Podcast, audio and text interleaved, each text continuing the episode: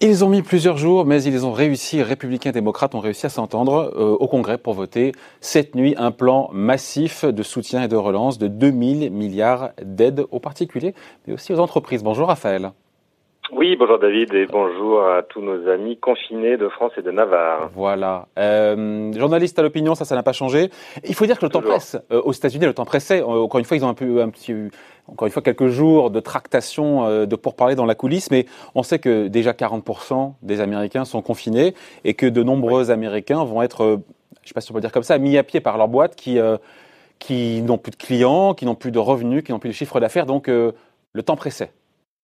Bah oui, évidemment, comme en, bah, comme en Europe. Hein, en réalité, au fur et à mesure que l'épidémie se propage, eh bien l'économie, elle, se rétracte. Pour sauver des vies, il va falloir tuer l'économie. Elle serait déjà en récession aux États-Unis. Hein.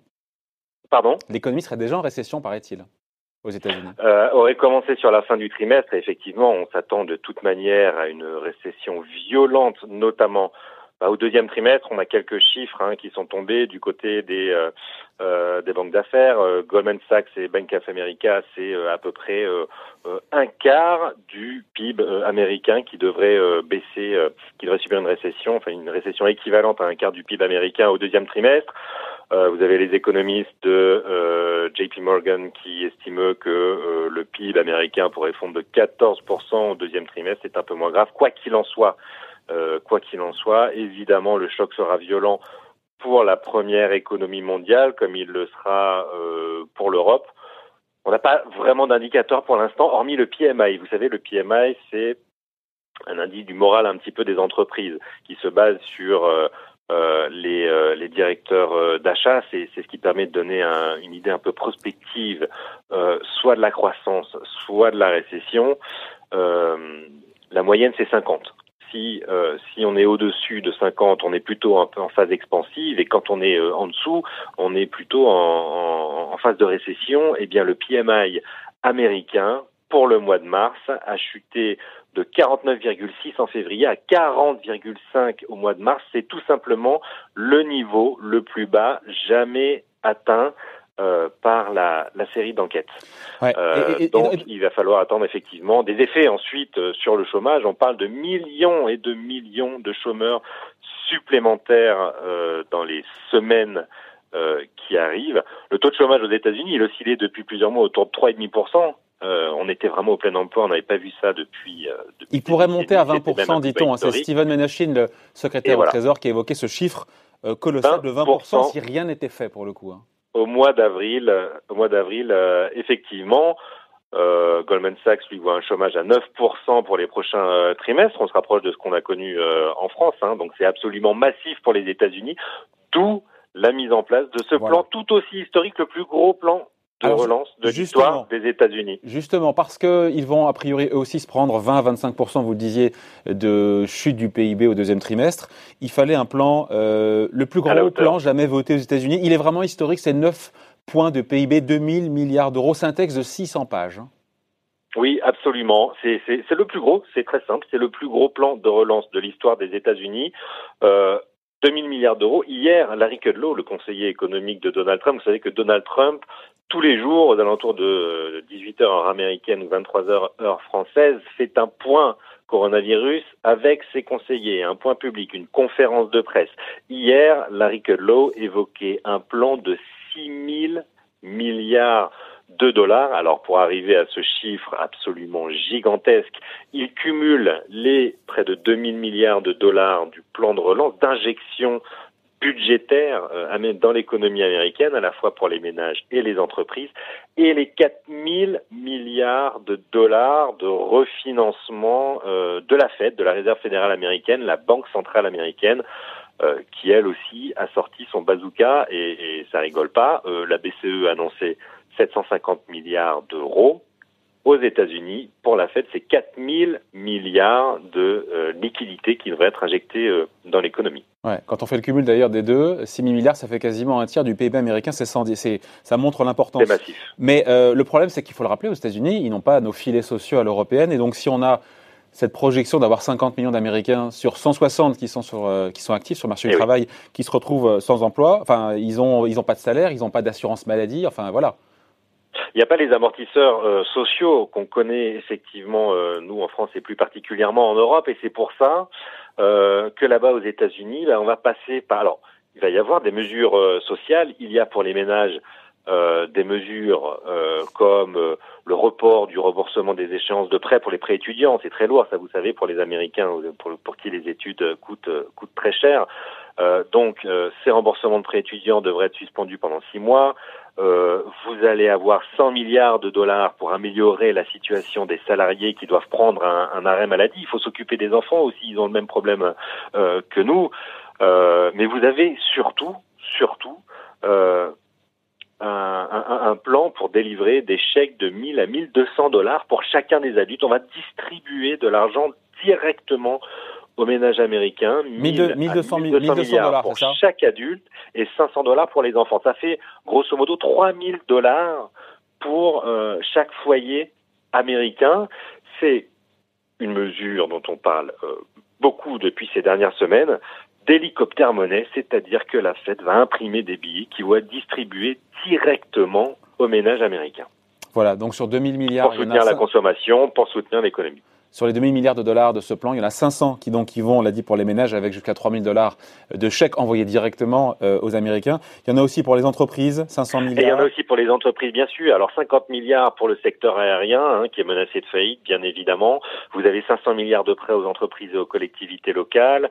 Euh, c'est, c'est, le, le, plan est assez concentré sur les petites euh, et moyennes euh, entreprises. Euh, vous avez un, mécanisme, un mécanisme d'aide financier immédiat, bien sûr.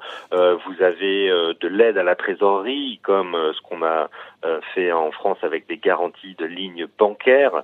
voilà. Et puis évidemment la Fed qui de son côté a baissé ses taux d'intérêt à zéro et libère ses 4000 milliards de liquidités pour assurer la liquidité du marché. Ce sera très important pour aider les entreprises à passer ce cap difficile. Les trésoreries vont être mises à mal bien sûr. Donc, euh, euh, on a besoin de ce soutien, un soutien financier de la Fed qui aussi pourrait accueillir des obligations privées, ce qu'elle n'a pas l'habitude de faire. Exactement.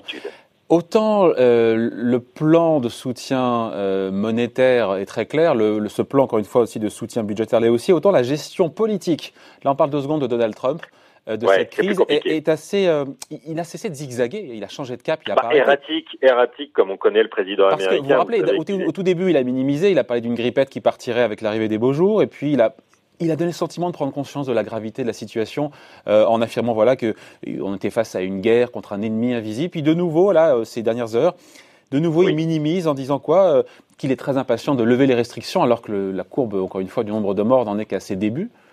Absolument. Il avait commencé, pour lui, c'était un hoax des démocrates. Hein, euh, il faut s'en souvenir. Il y a quelques semaines, fin janvier, début février, euh, Donald Trump dénonçait cette histoire de la grippe chinoise, comme il appelle le virus chinois, ce qui énerve beaucoup les Chinois euh, d'ailleurs, comme un hoax démocrate. Et puis, il a quand même bien dû se rendre à la raison. une étude de l'Imperial College qui a fait beaucoup de bruit la semaine dernière évoque 2,2 millions de morts aux États-Unis. C'est rien n'est fait. 2,2 millions de morts. C'est absolument colossal. Euh, il y a donc des mesures qui ont été prises, euh, plus au niveau local qu'au niveau euh, d'ailleurs euh, fédéral. La Californie est complètement confinée.